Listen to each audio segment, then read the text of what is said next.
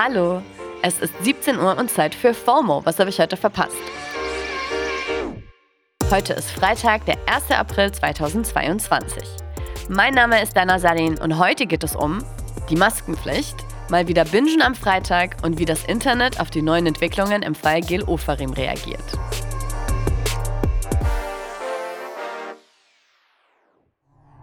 Aber erstmal herzlichen Glückwunsch ans komplette FOMO-Team für die 300. Folge heute.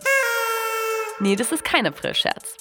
Na dann auf in die nächsten 300. Wir starten die Folge heute auch mal wieder mit einem Corona-Update, weil ab Sonntag fallen in ganz Deutschland wahnsinnig viele Corona-Maßnahmen. Also, ich traue es mich fast gar nicht zu sagen, aber es ist quasi das Ende der Maskenpflicht. Also in öffentlichen Verkehrsmitteln muss man schon noch eine Maske tragen und einzelne Geschäfte können auch trotzdem noch verlangen, dass man eine aufsetzt. Das können sie dann selbst entscheiden. Aber es ist eben an super vielen Orten kein absolutes Muss mehr. Und ganz ehrlich, ich bin verwirrt. Auf Twitter liest man auch alles von Vorfreude bis zu sowas hier von Twitter King El Hotzo. Mir egal, ob die Maskenpflicht in Innenräumen gelockert wird. Ich habe mich so an die Maske gewöhnt, ich glaube, ich könnte ohne sie gar nicht mehr einschlafen. Und auch die Podcasterin und Moderatorin Visavi hat in ihrer Insta-Story eine ziemlich klare Meinung zu den kommenden Lockerungen. Sie schreibt, für alle, die diese Entscheidung feiern. Das bedeutet für ganz viele Risikopatientinnen und ältere Menschen, dass sie noch gefährdeter sind als sowieso schon. Aber klar, herzlichen Glückwunsch zu eurer zurückgewonnenen Freiheit. Ich werde wie viele andere Menschen auch die nächsten Monate auf jeden Fall nicht mehr sicher einkaufen gehen können. Naja, mal sehen, ob die Maskenpflicht nicht eh bald wieder eingeführt wird. In Österreich war sie ja nach zwei Wochen wieder da, weil dort dann die Inzidenz wieder in die Höhe geschossen ist.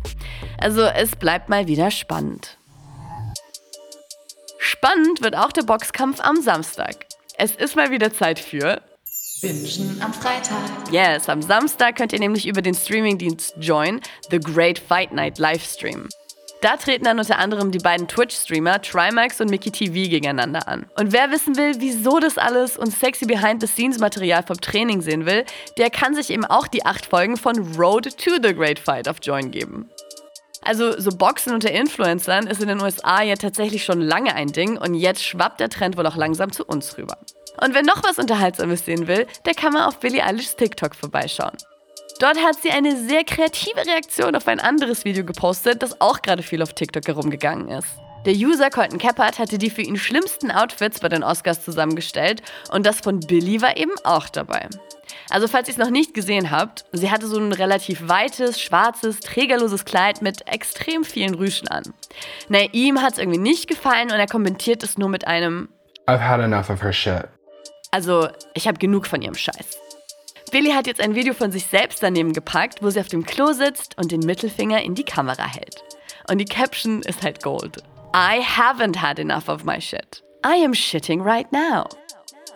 Ich habe das Gefühl, über die Outfits und überhaupt alles, was nicht mit der Ohrfeige zu tun hatte, wurde aber insgesamt gar nicht so viel gesprochen diese Woche, wenn es um die Oscars ging. Dabei konnte man auch auf dem roten Teppich den einen oder anderen Ukraine-Flagge-Anstecker entdecken. Und der Schauspieler Sean Penn hatte sich sogar dafür stark gemacht, Präsident Zelensky live dazuschalten zu lassen. Aber dazu morgen mehr. In der Samstagsfolge geht es diese Woche nämlich um Zelensky in der Popkultur und seinen krassen Umgang mit Social Media. Und jetzt zu dem Fall, mit dem das Internet eben auch seit gestern wieder voll ist. Der Antisemitismus-Eklat um den Musiker Gil Ofarim. Der Hashtag Ofarim ist auch wieder in den Twitter-Trends, weil eben gestern bekannt geworden ist, dass er jetzt von der Staatsanwaltschaft Leipzig angeklagt wird. Also nochmal kurz zum Hintergrund. Letztes Jahr hatte Oferim ja ein Video auf Instagram gepostet, in dem er erzählt, wie ein Hotelmitarbeiter ihn in Leipzig antisemitisch diskriminiert und ihn aufgefordert haben soll, seine Kette mit Davidstern-Anhänger abzunehmen. Und alle waren natürlich total geschockt und die Story hat super viel Aufmerksamkeit bekommen. Wir haben bei FOMO ja auch echt oft drüber gesprochen. Der Hotelmitarbeiter hat damals schon alles abgestritten, also es stand quasi Aussage gegen Aussage und die Polizei, die Staatsanwaltschaft und auch das Hotel selbst haben dann angefangen, in dem Fall zu ermitteln. Und so nach und nach sind dann die letzten Monate immer mehr Infos rausgekommen, die die Story, zumindest so wie Ofarim sie dargestellt hat, wohl widerlegen sollen. Deswegen wurde jetzt das Verfahren gegen den Musiker wegen Verleumdung und falscher Verdächtigung eingeleitet.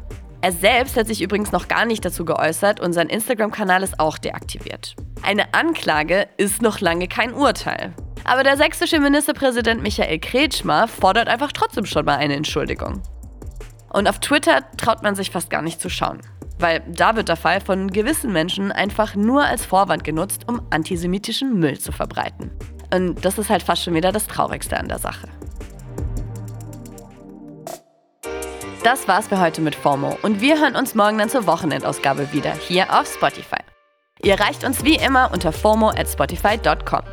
FOMO ist eine Produktion von Spotify Studios in Zusammenarbeit mit ACB Stories. Folgt uns auf Spotify